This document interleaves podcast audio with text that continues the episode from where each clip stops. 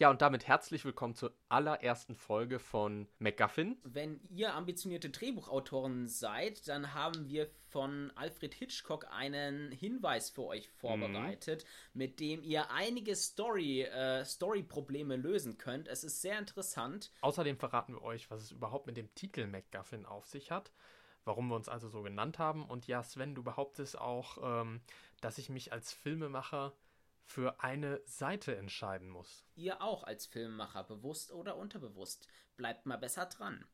So, los geht's nach dem Intro.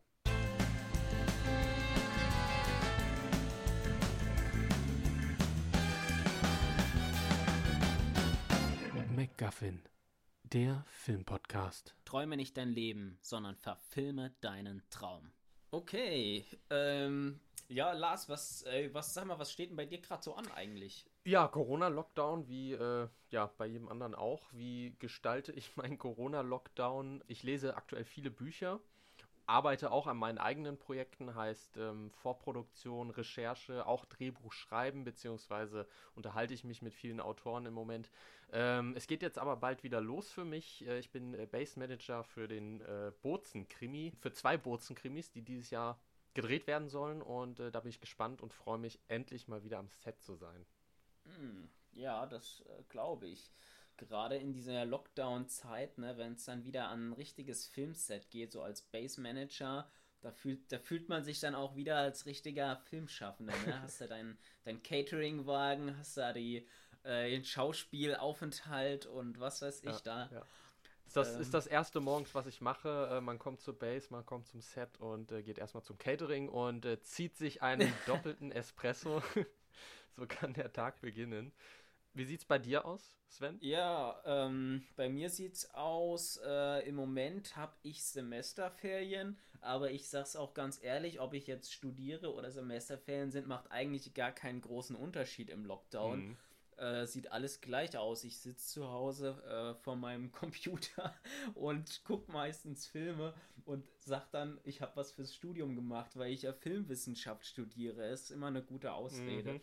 Aber ich muss auch ganz ehrlich sagen, Studium im Lockdown macht nicht so viel Spaß. Es ist wirklich das Leute treffen, mit Leuten über Filme reden und das, ähm, das Studentenleben, was das Studium wirklich attraktiv mhm. macht. Aber ähm, ich bin natürlich auch nebenbei in der Postproduktion von meinem, äh, meinem Fantasy-Kurzfilm.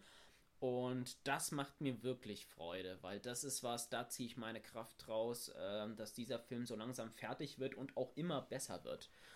Ja, voll. Du schickst mir immer wieder mal ein paar Schnittversionen.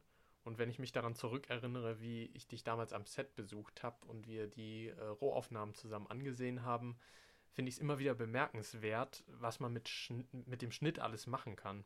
Wie weit bist du denn jetzt, Sven? Also ist der Picture Lock schon in Sicht?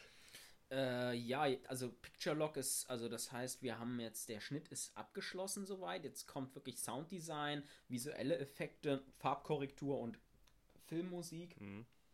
Und ich bin besonders gespannt auf Sounddesign, weil da auch sehr viele Störgeräusche rausgefiltert werden müssen, was halt echt auch nur jemand kann, der das wirklich kann. Und dann bekommt durch das Sounddesign wird das Ganze jetzt nochmal auf einer Tonebene eine richtige äh, Klangerlebnis kreiert. Und darauf bin ich besonders gespannt. Da wird, da wird ein Sounddesign für das Kino abgemischt. Und ähm, ja, da bin ich mal gespannt, was da rauskommt, weil ich habe ich hab auch selbst noch nie mit einem Sounddesigner zusammengearbeitet. Das ist das erste Mal für mich.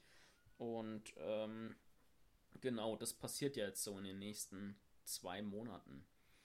Ja, über Tonfilm und äh, das Bild an sich sprechen wir auch nachher nochmal. Äh, da bin ich gespannt und habe nachher auch nochmal eine Frage diesbezüglich äh, an dich. Ja, wir haben beide für diesen Podcast ein Buch gelesen, ganz fleißig. Mhm. Ja, wir haben das Buch gelesen, Mr. Hitchcock, wie haben Sie das gemacht? Das ist ein Buch von François Truffaut, dem Filmkritiker und auch Filmregisseur, der Mr. Hitchcock, also Alfred Hitchcock, den Großmeister, interviewt hat über ein, ein Buch lang, ja, 350 Seiten lang, ein Interview mit Alfred Hitchcock. Hat das echt so viele Seiten? Äh, also bei mir hat es 53 Seiten, aber ich glaube, das eigentliche Interview endet, glaube ich, schon bei 309 oder so. Ja, erstaunlich. Ich habe das so durchgelesen und äh, es kommt mir echt viel kürzer vor. Ja. Wobei ich muss dazu sagen, ich habe es jetzt das zweite Mal durchgelesen. Ähm, aber ja, ich habe wieder was dazugelernt. Mhm. Das stimmt. Ich habe mir auch, ich habe mir auch extrem viel rausgeschrieben. Dinge, wo ich mich, wo ich das Gefühl hatte, ich fühle mich bestätigt in etwas, was ich mache, und Dinge, wo ich das Gefühl hatte, oh, das ist was, darüber würde ich zu gerne mal mit Hitchcock reden und auch mal ausdiskutieren und meine Sicht ihm schildern äh, um herauszubekommen, ja, ob meine Sicht da vielleicht, äh, ob ich da was, äh, ob ich da was draufsetzen kann, ob ich mich da vielleicht noch entwickeln muss oder ob ich da auch den Alfred Hitchcock, den Großmeister, vielleicht auch mal auf dem falschen Fuß erwische, ja. Mhm. Ja, aber kommen wir einfach mal dazu. Ähm, wir haben uns MacGuffin genannt. Das hat einen Grund. Diesen Begriff hat Alfred Hitchcock geprägt. Hören wir doch einfach mal ein Hörspiel rein. Was ist ein MacGuffin eigentlich? 1883. Nacht. Eine schwarze Dampflokomotive mit roten Rädern fährt über eine Brücke. Das massive Gewicht der eisernen Lok aus Kruppstahl bringt die Balken unter den Schienen zum Biegen.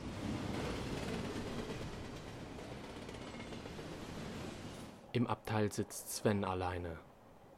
Er trägt ein Zylinder und einen schwarzen Mantel. Sein Kopf ist zur Seite an das Fenster gelehnt seine Augen leicht geschlossen, als versuche er zu schlafen. Sven denkt an seine kürzlich verstorbene Oma. Er zweifelt an dem natürlichen Tod. Der Arzt hatte es eilig, als er den Totenschein ausstellte. Plötzlich, Sven hört Schritte. Ein Mann mit Umhang und schwarzer Kapuze steht vor dem Abteil. Man kann sein Gesicht nicht erkennen. Der Schatten der Kapuze verdeckt es. Er blickt für einen Moment stumm in das Abteil und mustert Sven. Er zieht an seiner Pfeife, die er scheinbar im Mund hat. Daraufhin glüht der Tabak kurz auf und man erkennt unter der Kapuze zwei aufblitzende Augen. Er tritt ein. Er trägt einen dreieckigen schwarzen Koffer mit sich. In der Mitte ist ein Loch, so groß wie eine Faust. Sein Mantel ist durchnässt, als käme er aus dem Regen. Was macht er hier? fragt sich Sven. Der Zug hat seit zwei Stunden nicht gehalten. Wieso sucht er erst jetzt seinen Platz? Etwas prüfend, um das Verhalten von dem Mann einzuschätzen, sagt Sven vorsichtig. Guten Abend. Sie sind nass. Warum nimmt er die Kapuze nicht ab? Hat er etwas zu verbergen? Was zur Hölle ist in diesem Koffer? Schnellen Schrittes laufen drei Schaffner an dem Abteil vorbei. Sie wirken im Stress. Der Mann zuckt. Es wirkte so, als ob sie etwas suchen. Sven steht langsam auf und stellt sich so zu dem Mann, dass er ihm jetzt trotz Kapuze ins Gesicht sehen kann. Oder jemanden. Abrupt reißt der Mann seine Kapuze runter und dreht sich zu Sven. Ein sorgfältig gekämmter Mittelscheitel und ein Schnauzer stechen sofort ins Auge. Mein Name ist Larsson. Lars Larsson.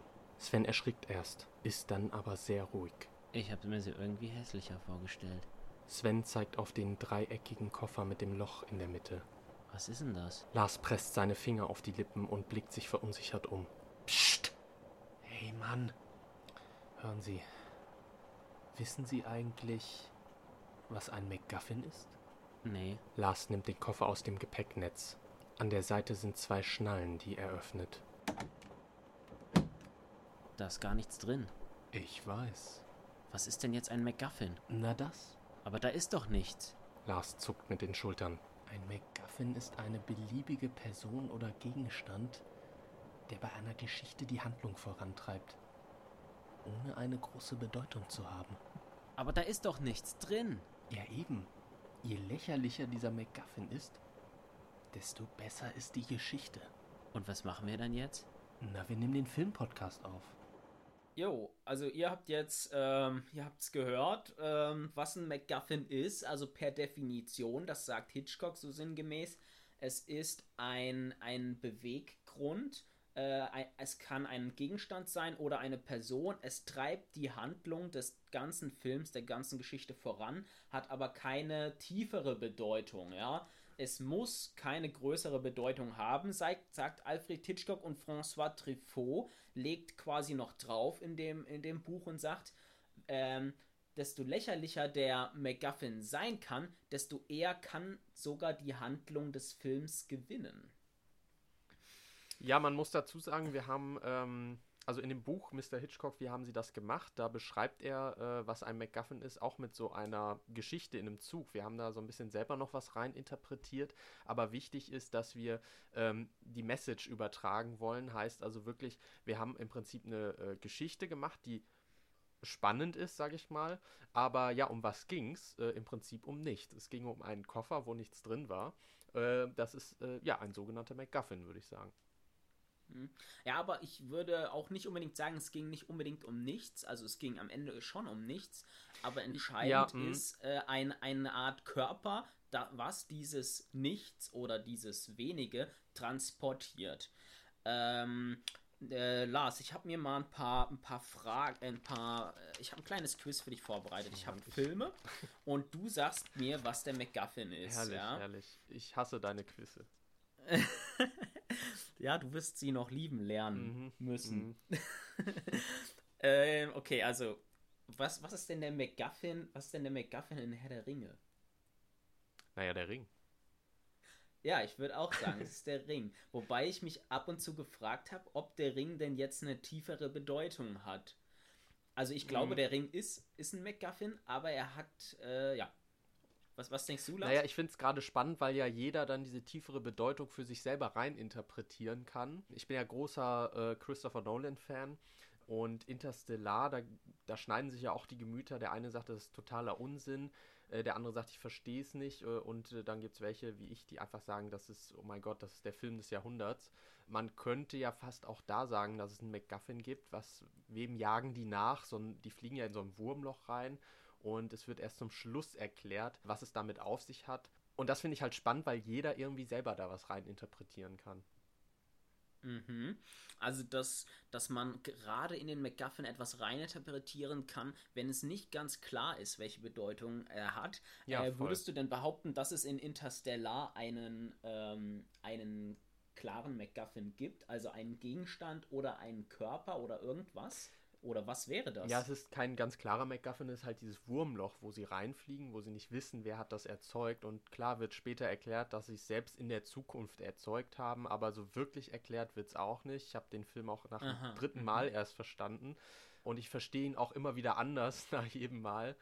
Ja, ich würde sagen, mhm. das ist ein MacGuffin, ja. Okay.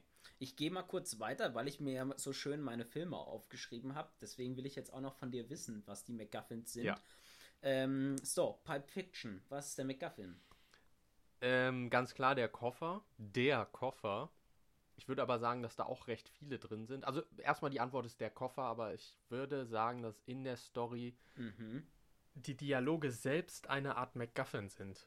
Also die meisten Gespräche sind nämlich vollkommen uninteressant für die Geschichte an sich, bringen die Handlung überhaupt nicht voran und oft enden die ja in einem vollkommenen Exzess. Aber gerade das ist doch, was Pulp Fiction ausmacht. Ein cooler Film mit Dialogen, ja, ohne Inhalt und Gespräche um nichts. Ja, das, das finde ich ist gar, nicht, gar kein schlechter Begriff, Gespräche um nichts. Es ist interessant, man. Ja, aber trotzdem äh, nicht schlecht sind. Gerade das macht den Film ja aus. Genau wie der Koffer. Am Ende ist es egal, was in dem Koffer ist. Wir folgen der Geschichte trotzdem. Ja, ja, genau, genau. Äh, das, ist, das ist so ein bisschen der Witz von Pulp Fiction wahrscheinlich. Wir dürfen uns nicht zu sehr auf Pulp Fiction äh, versteifen, weil wir ja äh, Pulp Fiction nochmal thematisieren mhm. wollen in einer anderen Folge. Aber der, der Koffer ist, glaube ich, somit der klassischste MacGuffin, auch einer der klassischsten MacGuffins, die es in der Filmgeschichte gibt, weil weder äh, so viele Menschen haben schon geschrieben über, was ist in diesem Koffer drin. Ja? Mhm. Ähm, okay, dann was ist denn äh, Winnetou und der Schatz im Silbersee? Was ist der McGuffin?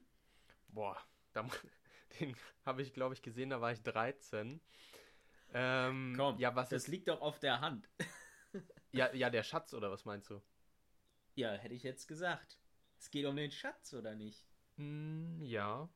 Ja, der Schatz ist ein MacGuffin. Das ist ja so die Urgeschichte aller Abenteuer, eine Schatzsuche. Eine Gruppe von Charakteren jagen einem Schatz hinterher. Dabei ist es ja für die Dramatik eigentlich egal, was der Schatz jetzt ist, ob Gold, Geld oder Diamanten.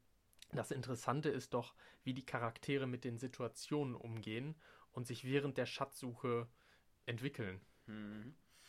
Okay, und dann äh, habe ich noch ein Beispiel, äh, werde ich dich aber auch nicht abfragen. Mhm. Äh, das ist mir, darüber habe ich nachgedacht und ich musste mega lachen. Ist auch ein bisschen unter der Gürtellinie. Aber es gibt, es gibt diese bekannte Zitat aus einem Porno. Warum liegt hier eigentlich Stroh? Dann blas mir doch einfach ein. und ich musste mega lachen und ich habe mich gefragt, ist der Stroh, ist das Stroh, ist das nicht ein McGuffin? dachte ich mir, das bringt doch die, das bringt doch die Charaktere durch die Handlung. Aber, also erstmal erstmal Hut ab, dass du sowas in, direkt in der ersten Folge bringst. Äh, wahrscheinlich haben wir jetzt einige äh, Zuhörer verloren. Nein. Ähm, ja, könnte man. Ich, ich kenne den Film nicht, ich kenne diesen Porno nicht, ich kann mich dazu nicht äußern. ich sag dazu nichts. Alles gut, alles gut. Okay. Ähm, ja, pass auf. Ähm, also ich habe mich übrigens bei McGuffin gefragt. Das war ein etwas, was ich ein bisschen kritisch äh, mich äh, betrachtet habe. Ich finde, ein McGuffin muss nicht immer äh, um nichts gehen, beziehungsweise ähm, es interessiert mich manchmal schon, was denn jetzt die Charaktere durch die Handlung bringt. Also, also komplett nichts bringt mich tatsächlich manchmal auch mal raus. Also als James Bond-Fan muss ich ja dann das Beispiel in tödlicher Mission mit Roger Moore nennen. Für mich einer der spannendsten und auch realistischsten Bond-Filme. Im Endeffekt geht es ja um eine Chiffriermaschine, die äh, in einem untergegangenen Boot liegt. Und jetzt versuchen beide Seiten die, ja, diese Codiermaschine zu bekommen auch hier ist es eigentlich egal, ob es jetzt so eine Codemaschine ist oder geheime U-Boot-Pläne. Die Geschichte handelt ja von zwei Seiten, die dem MacGuffin hinterherjagen und sich auch gegenseitig hinterherjagen. Hm. Würdest du denn, würdest du denn äh, auch sagen, dass der MacGuffin auch eine Bedeutung haben kann? Also dass der MacGuffin äh, ab und zu auch verliert, wenn er äh, desto bedeutungs wenn er immer bedeutungsloser wird? Dazu würde ich jetzt auch wieder das Beispiel aus Interstellar nennen, das Wurmloch bzw. die Erklärung am Schluss. Äh, die Charaktere sind die ganze Zeit hinter irgendwas her, einem Signal, fliegen in ein Wurmloch, äh, das Unbekannte dort platziert haben. Was den Film aber ausmacht, ist doch die Geschichte zwischen Cooper und seiner Familie, zwischen Cooper und seiner Tochter äh, die am Ende mit dem MacGuffin zusammen verflochten werden. Aber ich denke, da können wir jetzt noch unendlich viele Beispiele nennen. Jedenfalls haben wir uns äh, bei der Namensgebung äh, was gedacht. Wir brauchten ja irgendwie einen coolen, einprägsamen Namen, haben uns dann MacGuffin genannt, weil wir dachten, der Name ist am äh, Ende egal. Was zählt, ist der Inhalt des Podcasts. Wir haben uns aber noch einen Begriff rausgeschrieben. Sven, möchtest du beginnen? Also, was ein, ein ganz wichtiger Begriff, der bei Hitchcock immer fällt, ist Suspense. Und ich glaube, man kann nicht über Hitchcock reden, ohne diesen Begriff zu verwenden. Mhm. Was ist denn jetzt Suspense? Ja, ich, also es gibt eigentlich ein super leichtes Beispiel, was ja auch im Buch beschrieben wird. Äh, zwei Menschen sitzen an einem Tisch und unterhalten sich. Und mhm. so, das ist die Szene. Wenn man jetzt aber zeigt, dass unter dem Tisch eine Bombe platziert ist, die in 60 Sekunden hochgeht und dann die Personen an dem Tisch zeigt, die sich unterhalten, haben wir automatisch Suspense entwickelt. Das heißt, der Zuschauer denkt sich, also der Zuschauer sieht nicht nur die Szene, sondern denkt sich zeitgleich auch, gleich geht die Bombe hoch. Werden sie sterben, werden sie nicht sterben, werden sie sie vorher entdecken? Der Zuschauer möchte quasi in den Film hineinrufen und sagen, hey Leute, unterhaltet euch nicht über banalen Scheiß, unterm Tisch liegt eine Bombe. Hm. Also wir haben im Prinzip eine Spannung und sehr viele Emotionen, die dadurch entstehen, dass der Zuschauer mehr weiß als die Charaktere und sich permanent fragt, wie wird diese Situation denn jetzt eigentlich aufgelöst? Das ist im Prinzip äh, Suspense. Ja, ich habe noch ein, ich hab noch ein äh, anderes Beispiel aus einem Hitchcock-Film und zwar Vertigo. Mhm. Ähm, wir, müssen, wir müssen dann so einen Spoiler-Buzzer eigentlich mal äh, einbauen. Mhm. Genau, also den hören wir vielleicht jetzt. so, okay, Achtung, Spoiler. Major Spoiler Alert.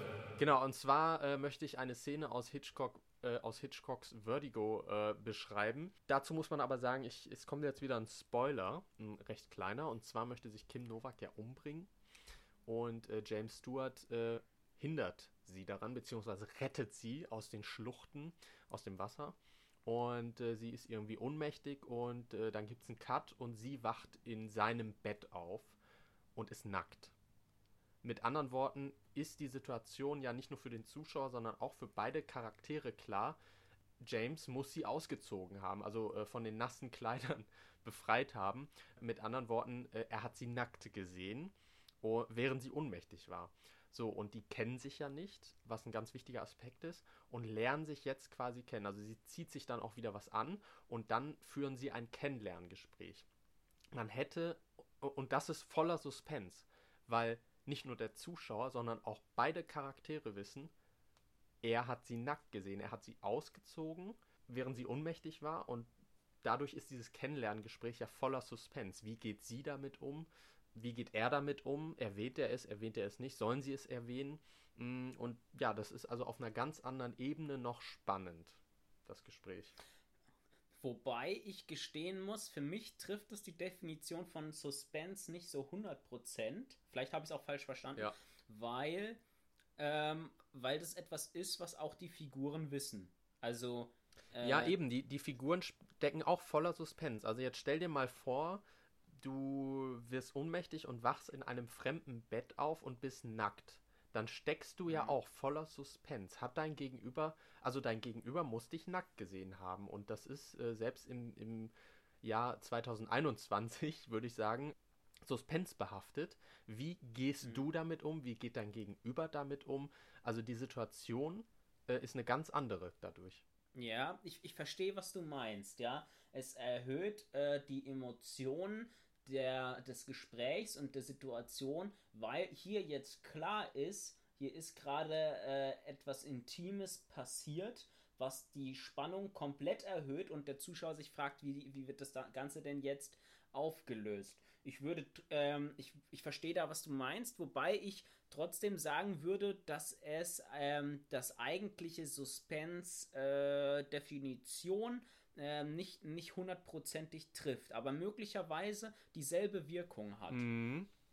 Also ich würde sagen, mh, mm, äh, wirklich exakt die Suspense-Definition würde es treffen, wenn beispielsweise sie, er sie ausgezogen hat, wir sehen, dass er sie ausgezogen hat und in, was weiß ich, neue Kleider gepackt hat, sie aber, was weiß ich, geschlafen hätte, ohnmächtig war und danach sind sie aber angezogen und sie weiß es gar nicht. Das könnte, mir, könnte ich mir vorstellen, wäre eine Art Suspense, weil sie das nicht gewusst hätte. Und es, aber andererseits würde es das auch nicht unbedingt spannender machen. Ja, ich würde sagen, dass, dass die Situation so äh, spannend äh, oder so am meisten spannend ist, wenn, weil man sich hm. überlegt, wie geht er damit um, wie geht sie damit um, beziehungsweise wie gehen ja. beide jetzt damit um, weil sie kennen sich ja nicht. Hm. Ähm, ich, ich würde gerne, also erstens, ich finde das Beispiel schon interessant, finde ich auch interessant zu diskutieren, weil du hast recht, es ist, es ist ungefähr diese Suspense-Wirkung, diese Erhöhung der Emotionen, diese Spannung, ja, das stimmt schon. Ähm, ich würde gerne mal ein anderes Beispiel, Filmbeispiel anführen, wo ich das Gefühl habe, krasser habe ich die Suspense-Idee nicht verstanden, äh, nicht äh, erlebt. Mhm. Mm, und zwar ist es das Beispiel Irreversibel, ein französischer Film von Gaspar Noé. Äh, das Interessante bei dem Film Irreversibel ist, es ist auch, ich, ich spoilere gar nicht, ähm, denn der Film beginnt bereits mit dem Ende. Der Film läuft komplett rückwärts ab. Es geht in dem ganzen Film um eine Vergewaltigung. Ja. Mhm. Und das Interessante bei dem Film Irreversibel ist, das ist ein Film, wo die Handlung rückwärts abläuft. Das heißt, der Film beginnt mit der letzten Szene und endet mit der ersten Szene. Und das ist hier im Prinzip das Prinzip des Suspense. Der Zuschauer weiß mehr, weiß von Anfang an mehr. Der Zuschauer weiß von Anfang an, wie der Film endet. Und dieser Film, der ist eigentlich, also der ist extrem pervers und brutal und schmutzig, ja. Aber er ist auch nicht so pervers und brutal äh, schmutzig im Sinne von, äh, es gibt Filme, wo man noch mehr Gewalt sieht. aber der Film hat eine unfassbar krasse Wirkung. Ich habe noch nie so eine äh, krasse Vergewaltigungsszene gesehen. Und warum? Weil der Zuschauer von Anfang an sieht, wie das Ganze ausgeht. Und das ist unerträglich. Die, die Vergewaltigungsszene ist unerträglich. Das ist, der Film hat eine Wirkung. Ich habe das selten erlebt, Kommt dass ein die- Film so eine Wirkung hatte. Und das war Suspense. Der Zuschauer wusste bereits, hier, was, was gleich passieren wird und hat so gehofft, Mhm. dass irgendwas, wie, dass es irgendwie eine andere Wendung nimmt, aber es passierte nicht. Mhm. Ja. Wahrscheinlich äh, kennen 99% unserer Zuhörer den Film, so wie ich jetzt auch nicht. Äh, ist, die, ist die Szene dann im Prinzip, also ist die Endszene, die am Anfang gezeigt wird, die Vergewaltigungsszene? Nee, eben nicht. Das, äh, die, die Vergewaltigungsszene ist in der Mitte des Films. Die Endszene ist eine Szene, wo ähm, der Freund der Vergewaltigten ähm, auf Vergeltung aus ist und einen Mann in einem schwulen Club äh, brutalst ermordet mit einem Feuerlöscher, weil er glaubt, er hätte seine Frau vergewaltigt. Äh, was allerdings auch ein Irrtum ist. Es ist kein Spoiler, damit beginnt der Film. Ja? Mhm. Ähm, aber ähm, genau, die Vergewaltigungsszene ist in der Mitte des Films. Das ist eigentlich das Einzige, was man wirklich kritisieren kann an dem Film. Eigentlich ist der, die Spannung des Filmes nach der Vergewaltigungsszene rum. Und danach entwickelt sich im Prinzip nur, wie es zu der Vergewaltigungsszene langsam kam. Und da ist dann, da nimmt der Spannungsbogen tatsächlich ein Tief. Aber bis zu dieser Vergewaltigungsszene, Alter, das ist unerträglich. Und das ist Suspense pur. Wer das mal wissen will, was Suspense ist, irreversibel bis zur Vergewaltigungsszene gucken. Ähm, das äh, beschreibt es ganz gut. Faszinierend fand ich bei dem Film immer, dass es nicht das ist, was der Film alles zeigt, sondern die Wirkung. Die Wirkung eines Films macht einen Film unerträglich. Es, weißt du, du musst nicht unbedingt zeigen, wie jemandem die Augen ausgestochen werden. Es ist die Frage, wie du es dramatisierst, was es so unfassbar unangenehm macht. Ja, also die, Ja. die Suspense, muss man sagen, äh, also die spielt sich im Kopf des Zuschauers ab. Ja. Ja, genau, genau richtig. Und ja. sind das nicht die stärksten Bilder?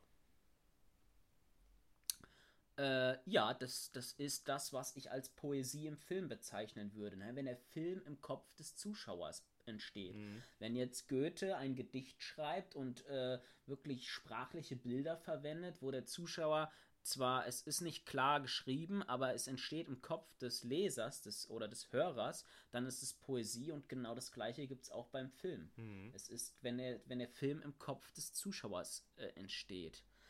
Äh, ja, das ist eigentlich ein ganz guter Punkt. Äh, Punkt Bildsprache. Ähm, Alfred Hitchcock, ähm, in seinem Buch geht es permanent um Bilder, wie er was inszeniert hat. Er, Al- Alfred Hitchcock hat an der Szene bei Psycho, wo in der Dusche ähm, Janet Lee, heißt die Schauspielerin, als sie ermordet wird, daran hat er sieben Tage gedreht, 70 Einstellungen für 45 Sekunden Film. Äh, und es ist die legendärste Szene in der Filmgeschichte. Na, okay, ich übertreibe. Es ist eine der legendärsten Szenen in der Filmgeschichte. Ich glaube, das ist auf jeden Fall die legendärste Hitchcock-Szene. Mhm. Ähm, Wobei, Bildge Bildsprache. Ja? ja, Da sind wir angelangt bei dem Thema, ja? genau. Und da habe ich einen tollen Übergang gefunden. Und zwar, was Hitchcock über den Tonfilm die Erf über die Erfindung des Tonfilms gesagt hat. Im Buch wird Hitchcock die Frage gestellt, ob er den Filmunterricht als etwas Positives sieht, und er hat Folgendes geantwortet. Vorausgesetzt, dass man lernt, Stummfilme zu machen, weil man daran am besten lernen kann. Der Tonfilm hat nur zu oft dazu geführt, dass man im Studio Theater macht. Die Gefahr besteht darin, dass man glaubt, man könnte Regie führen, ohne Dekor zu zeigen oder schneiden zu müssen. Das Interessante ist bei Alfred Hitchcock in meinen Augen, dass er ein Regisseur ist, der wirklich wie kaum ein zweiter an das Bild glaubt. Ja? Ähm, er spricht regelrecht davon, dass er es fast schon fa- schade findet, dass der Tonfilm eingeführt wurde. Er sagt, äh, der Stummfilm hatte, war die reinste Form des Kinos, denn der, dem Stummfilm fehlte nur sehr wenig. Ihm fehlte im Prinzip nur der natürliche Ton. Und ähm, er mag nicht die Art und Weise, wie man Filme macht seit der Einführung des Tonfilms, weil da hat sich die Machart von Filmen verändert. Ähm, und da sagt er, das war nicht nötig. Er hat zu häufig das Gefühl, wir haben hier abgefilmtes Theater. Wir haben hier abgefilmt, ja. wie Leute reden. Und er sagt, bei den Stummfilmen, da ging es wirklich noch darum, die Bilder zu finden. Ja? Äh, er war also ein, ein ganz klarer Vertreter äh, der, der Bildsprache und er schreibt in seinem Buch immer wieder und ganz hängen geblieben ist von mir auch ein Beispiel aus einem seiner Filme. Da läuft jemand äh, die Treppe hoch mit einem Tablett und einem Glas Milch. Und jeder Zuschauer guckt immer auf das Glas Milch. Das Glas Milch ist so unfassbar interessant. Und warum? Alfred Hitchcock hat in das Glas Milch eine Lampe reingemacht. Und die Milch, die strahlt, die leuchtet.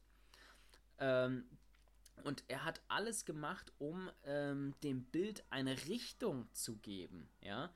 Und ähm, das fand ich besonders interessant. Das ist, ich glaube, das ist fast das Wichtigste, was ich für mich als Filmemacher aus diesem Buch mhm. rausgenommen habe.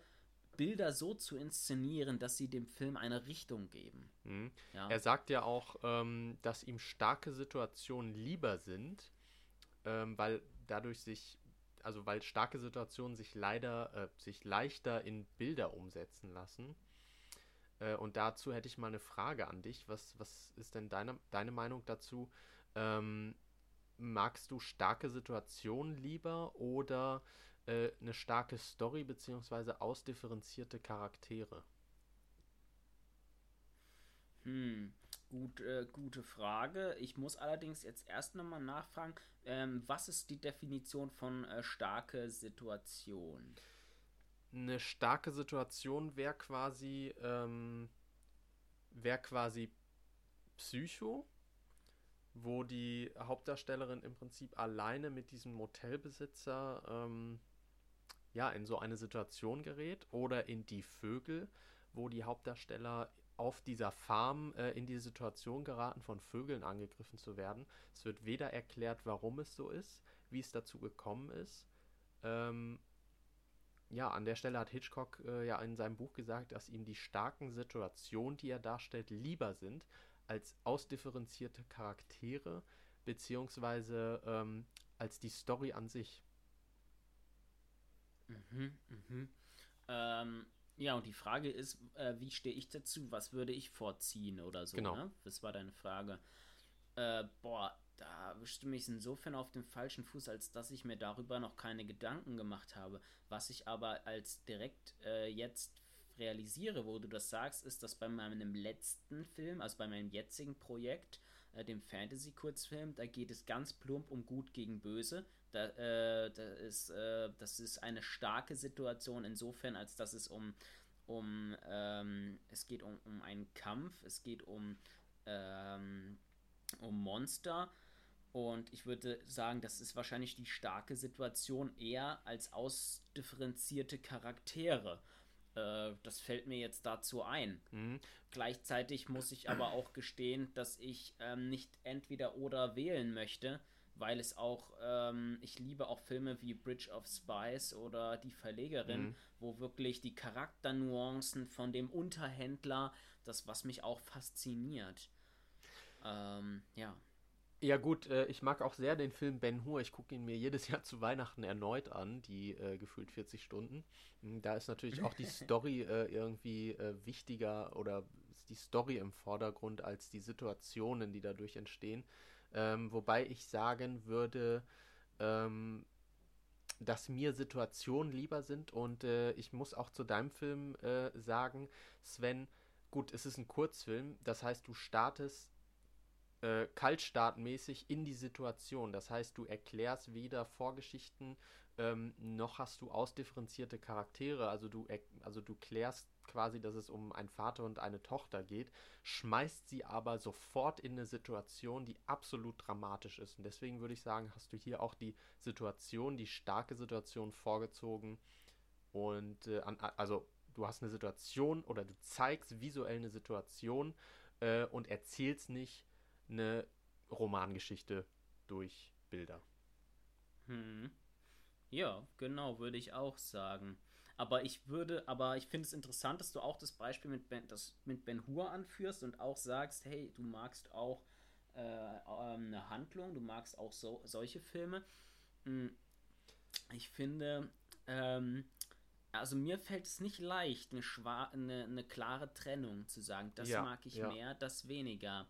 Also ich, ich kann Hitchcock verstehen und kann auch irgendwie nachvollziehen, wie, dass er das meint und auf seine Filme so, so anwendet äh, oder häufig so angewendet mhm. hat.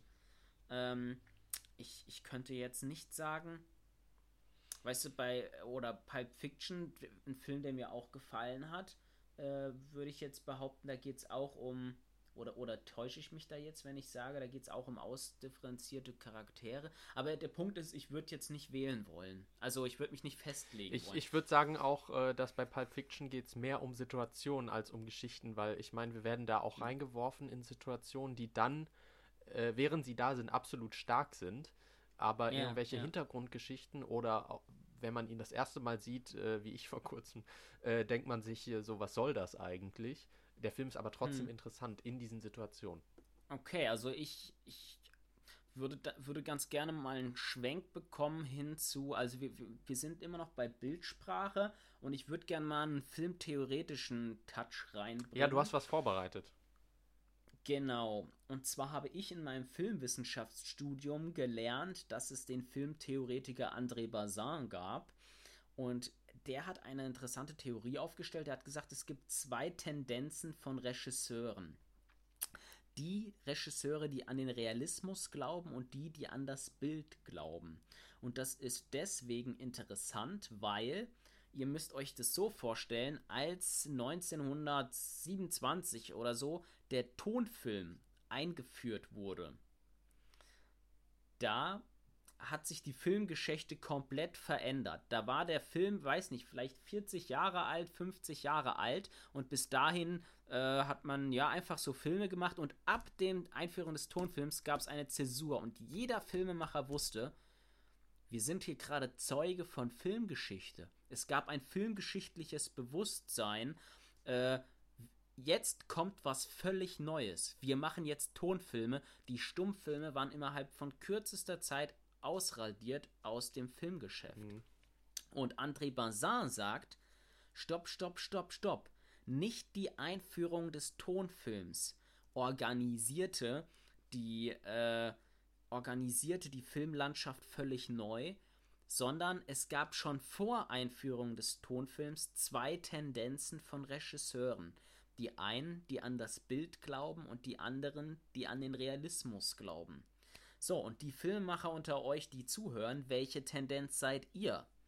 Äh, unterbewusst, bewusst oder unterbewusst werdet ihr irgendwann eine Tendenz wählen, sofern die Theorie von André Bazin stimmt. Aber ich habe das Gefühl, da ist tatsächlich was Wahres dran. Und im Weiteren würde ich ganz klar vorwegnehmen, Alfred Hitchcock ist ein Regisseur, der an das Bild glaubt. Das sagt er ganz klar. Ja, wenn er sagt, die, der Stummfilm war die reinste Form des Kinos, äh, der Stummfilm hatte das Bild. Ähm, das ist das, was Alfred Hitchcock meint. Und André Bazin führt weiter aus. Ähm, die Regisseure, die an das Bild glauben, die sagen, okay, das ist das und das ist die Realität, aber ich filme die Realität nicht jetzt nicht einfach ab. Das mache ich nicht, sondern das Medium an Film an sich fügt bereits der Realität etwas hinzu. Und wir suchen uns die Bilder, die die Realität ein Stück weit verzerren, um aber die eigentliche Realität auszudrücken. Im Gegensatz zu den Realisten, die glauben, wir dürfen der Realität nichts hinzufügen, wir dürfen sie nicht verzerren und müssen die Realität sich komplett entfalten lassen aus sich selbst heraus. Und das sind die zwei unterschiedlichen Tendenzen, ja.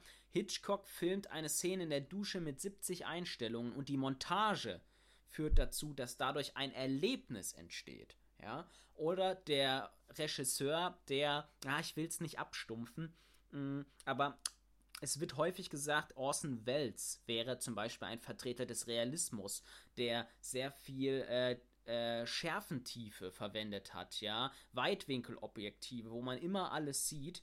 Ähm, der versucht hat, den Realismus zu entfalten. Ja? Äh, Sven, äh, ich bin ja, ich bin ja überhaupt kein Fan von Theorien. Kannst du mal äh, zwei Beispiele nennen?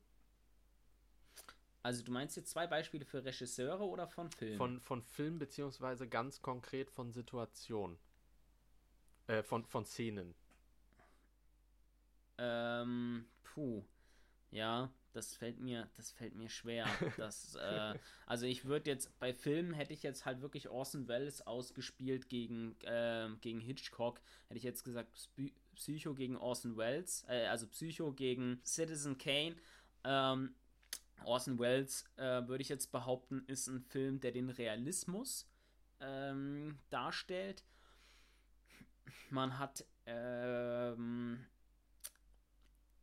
ja, also ich, ich würde ich würd es jetzt mit den filmsprachlichen Mitteln des Weitwinkelobjektivs, das würde ich jetzt vor allem anführen. Ich würde anführen die Situation, wo, wo Schauspieler äh, inszeniert sind im Dialog, wo sie äh, ja, wo sie sich austauschen im Gegensatz zu Hitchcock, wo wirklich die große Stärke des Films darauf liegt, ähm, also erstens die Szene mit der Dusche, dann fällt mir die Szene aus, wo im Treppenhaus der Mörder von oben gefilmt wird, wie er plötzlich auf, ähm, ich weiß nicht mehr genau, wer das war, ob das ein Nachbar war oder ein Polizist, der plötzlich erstochen wird und man sieht es von oben.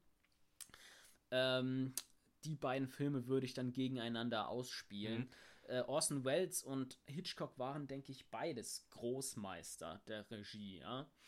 Ähm, ich würde ich würd sogar ja. sagen, in der Praxis, dass, ähm, also ich, ich werfe jetzt mal die Theorien über den Haufen und sage, der Regisseur, der an das Bild glaubt, der glaubt eben auch an den Realismus, weil selbst äh, Skyfi-Filme und vollkommen abgespacede Filme wie Interstellar sind so bildgewaltig und damit auch realistisch. Also sagen wir mal, der Film an sich ist äh, praktisch unrealistisch, in der Theorie schon, äh, und weil er eben so realistisch nicht mit äh, SFX-Effekten äh, Greenscreen gefilmt wurde, sondern ähm, teilweise auf Island, um einen Eisplaneten darzustellen, ist er nicht, weil er gerade nur an das Bild glaubt und das äh, so bildgewaltig und realistisch darstellt, ist nicht damit auch der Realismus gleich einbezogen?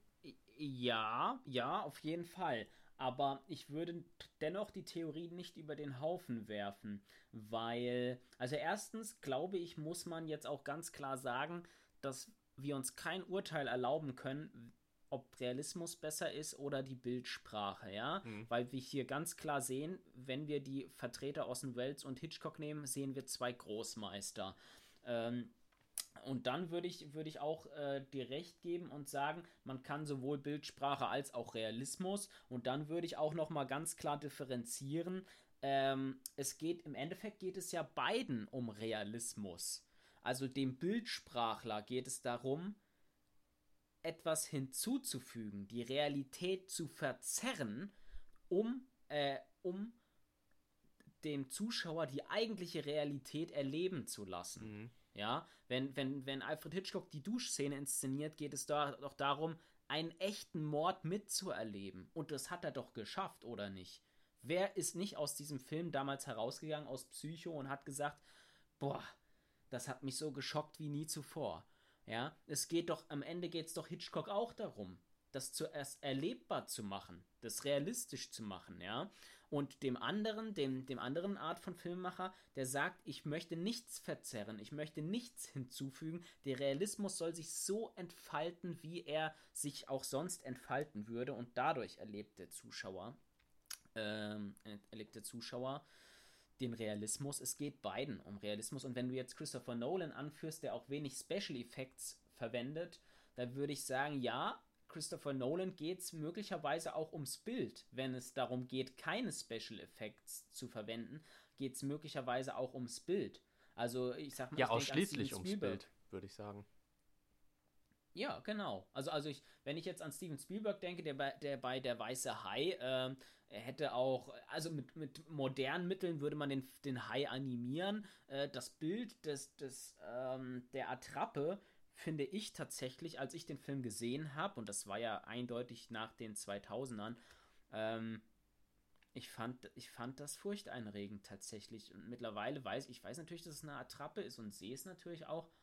Aber das war etwas Bildgewaltiges für mich. Und ich finde, ich fand es. Also ich, ich, ich sehe da, ich da keinen Widerspruch. Nicht, nicht unbedingt, ja. Ja, vielleicht, vielleicht ist das die beste Beschreibung, was ich auch vorhin eigentlich sagen wollte, ist, dass diese beiden Theorien gar keinen Widerspruch in sich darstellen. Ja, lassen, lassen wir das einfach mal so stehen. Auch als, dass, dass es möglicherweise zwei Tendenzen gibt. Wir, wir weder sagen können, was gut und schlecht ist und beide sich möglicherweise ab und zu gegenseitig bedingen und beide auch ein Stück weit das Gleiche wollen am Ende, ne? Mhm. Ich, also es gibt noch unfassbar viel, worüber wir sprechen könnten in Alfred Hitchcock. Ähm, gibt, es, gibt es noch ganz etwas ganz Wichtiges aus dem Buch, äh, Lars, was du gerne mal thematisiert hättest? Meine, äh, mein zusammenfassendes Resümee ähm, des Buches ist, äh, es ist auf jeden Fall ein Muss, aber auch ganz klar, ähm, weil es ist äh, im Prinzip in, in die einzelnen Filme von Hitchcock unterteilt äh, man muss auch hingehen und sich dann entsprechend die Filme ansehen. Dann erst äh, ja, entfaltet es seine Wirkung und äh, man weiß dann, worüber Hitchcock äh, redet.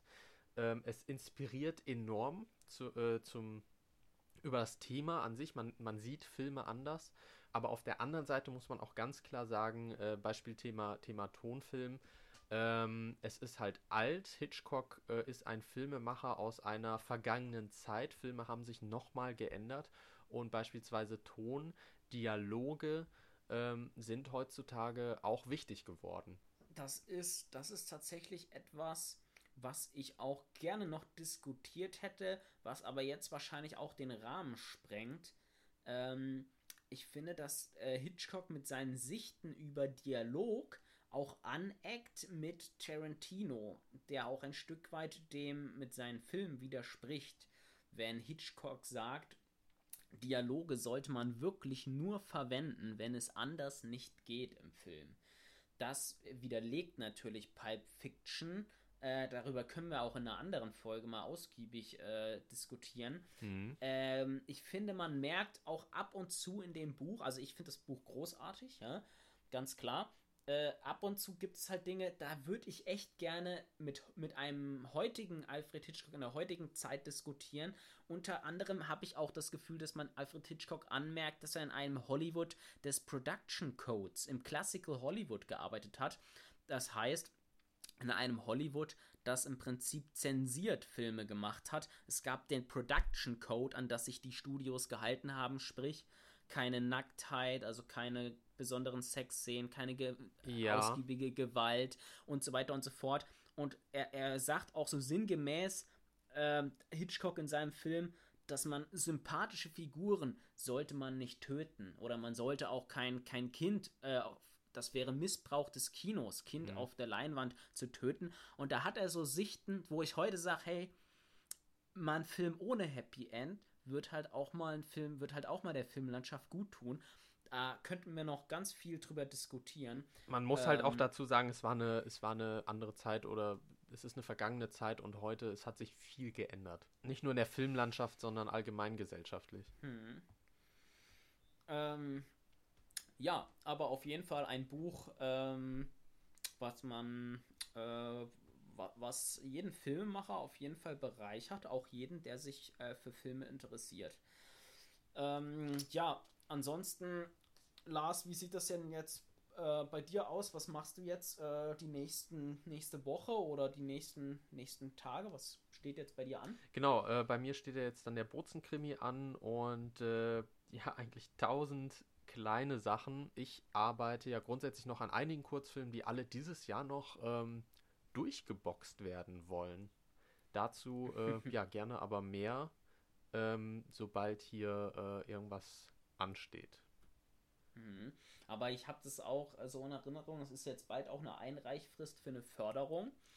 Ähm, und da wird gerade auf Hochtouren an einem Drehbuch gearbeitet, ne? Ja, das, das ist ja das Problem. Ich, ich arbeite irgendwie gerade an einigen, also wirklich ganz, ganz, ganz kurzen Filmen, die, die wir mit ganz wenig Budget machen äh, und halt wirklich an einem, ja, Langfilm, mhm.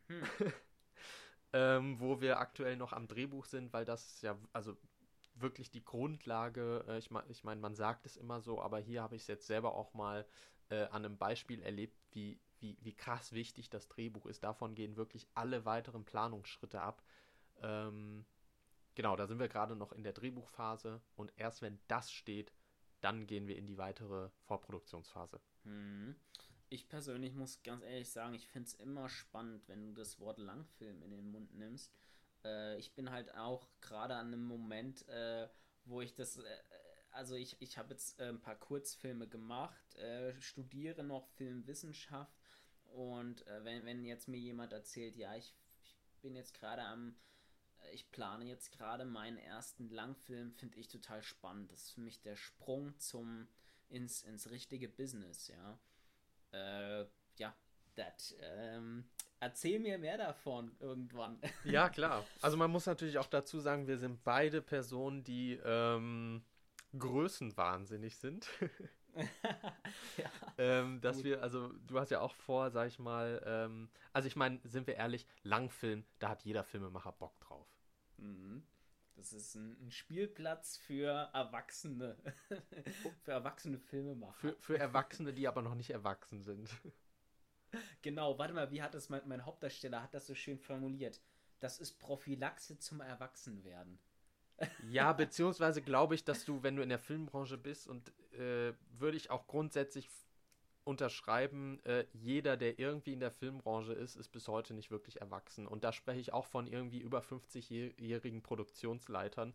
Äh, jemand, der in der Filmbranche ist, darf nicht erwachsen werden. okay, ja, auch gut. Äh, dazu kann ich auch sagen, ich weiß noch nicht, ob ich mich da überschätze, aber ich habe äh, mein, mein Film ist ja wie gesagt im, im Endspurt, was die Postproduktion angeht. Ich will so langsam immer mehr vorbereiten, dass ich den Film auswerte. Ich möchte an einem Filmplakat jetzt bald arbeiten. Ich will noch mehr äh, die ganze Pressemappe vorbereiten für den, für den Film, dass ich möchte ihn gerne auf Festivals einreichen.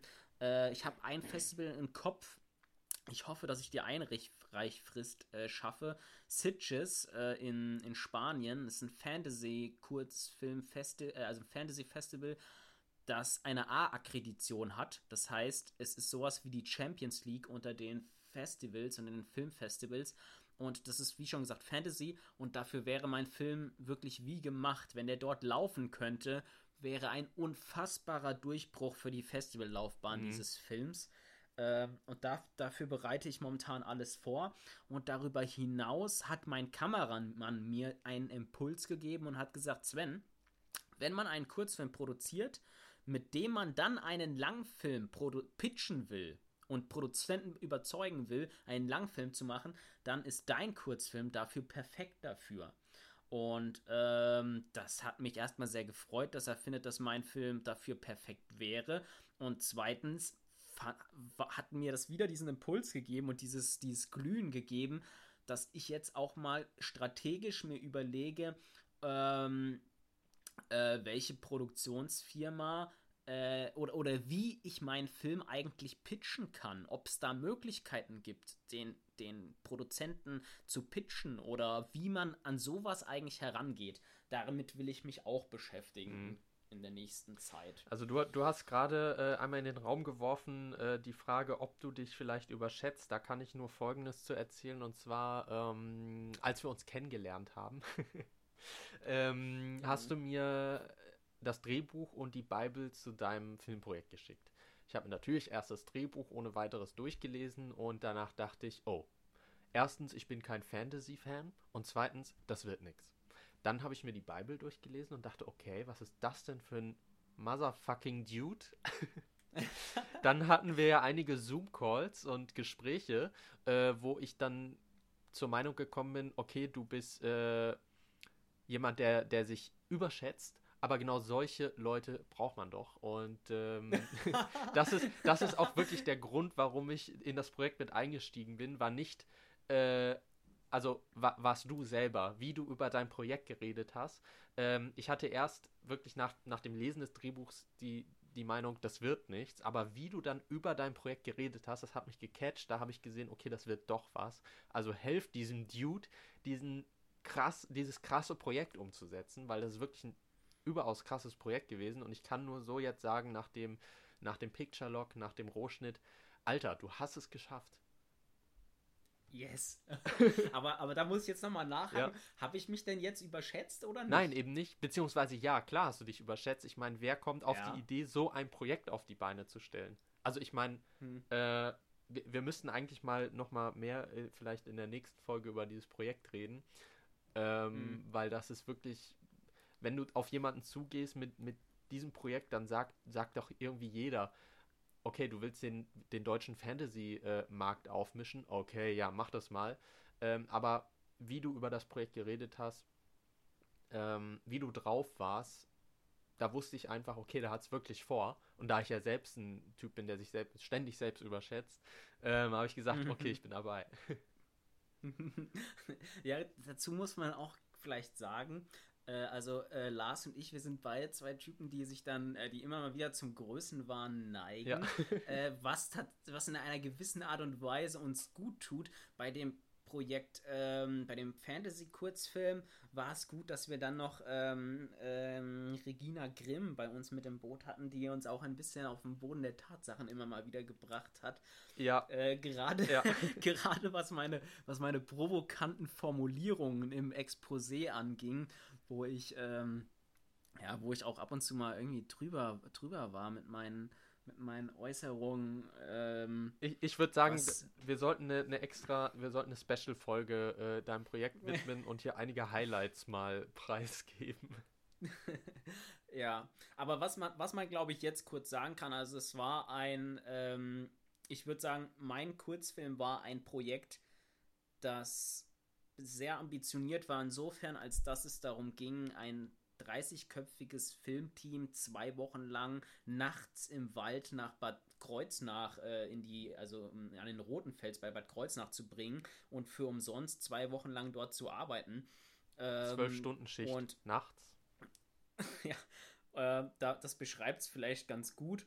Ähm, und ich habe mich auch also es ist, es ist alles gut gegangen. Ich glaube, es kommt ein guter Film bei raus. Aber ich habe mich auch übernommen insofern, als dass ich auch ganz schön ins Schleudern geraten bin. Ähm, kräftemäßig, organisatorisch. Ähm, und ähm, das, das muss man schon, das kann man schon, darf man schon mit erwähnen. Äh, ich habe mich so gesehen nicht überschätzt, als dass ich glaube, dass ich das umgesetzt habe, was ich mir vorgenommen habe. Mhm. Ähm, ja, so viel einfach mal, so viel einfach mal dazu.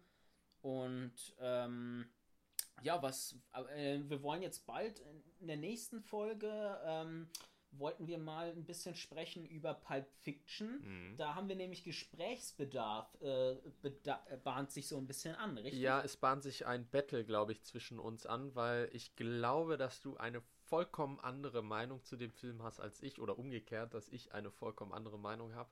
Ähm, ich glaube, das wird spannend. Ich glaube, das wird ein kleines Battle. Mhm. Über allgemeine Ansichten. Okay. Über, über grundlegende Ansichten für, fürs Filmemachen. Ich bereite mich auch davor, dass ich den Fi Film Pipe Fiction verteidigen muss.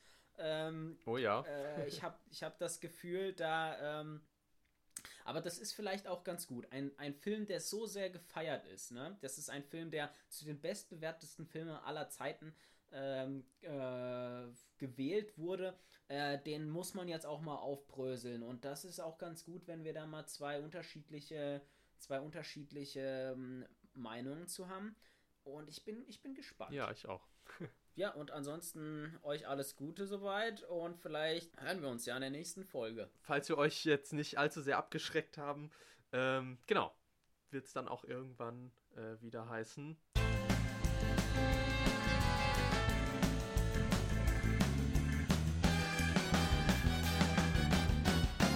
MacGuffin, der Filmpodcast. Träume nicht dein Leben, sondern verfilme deinen Traum.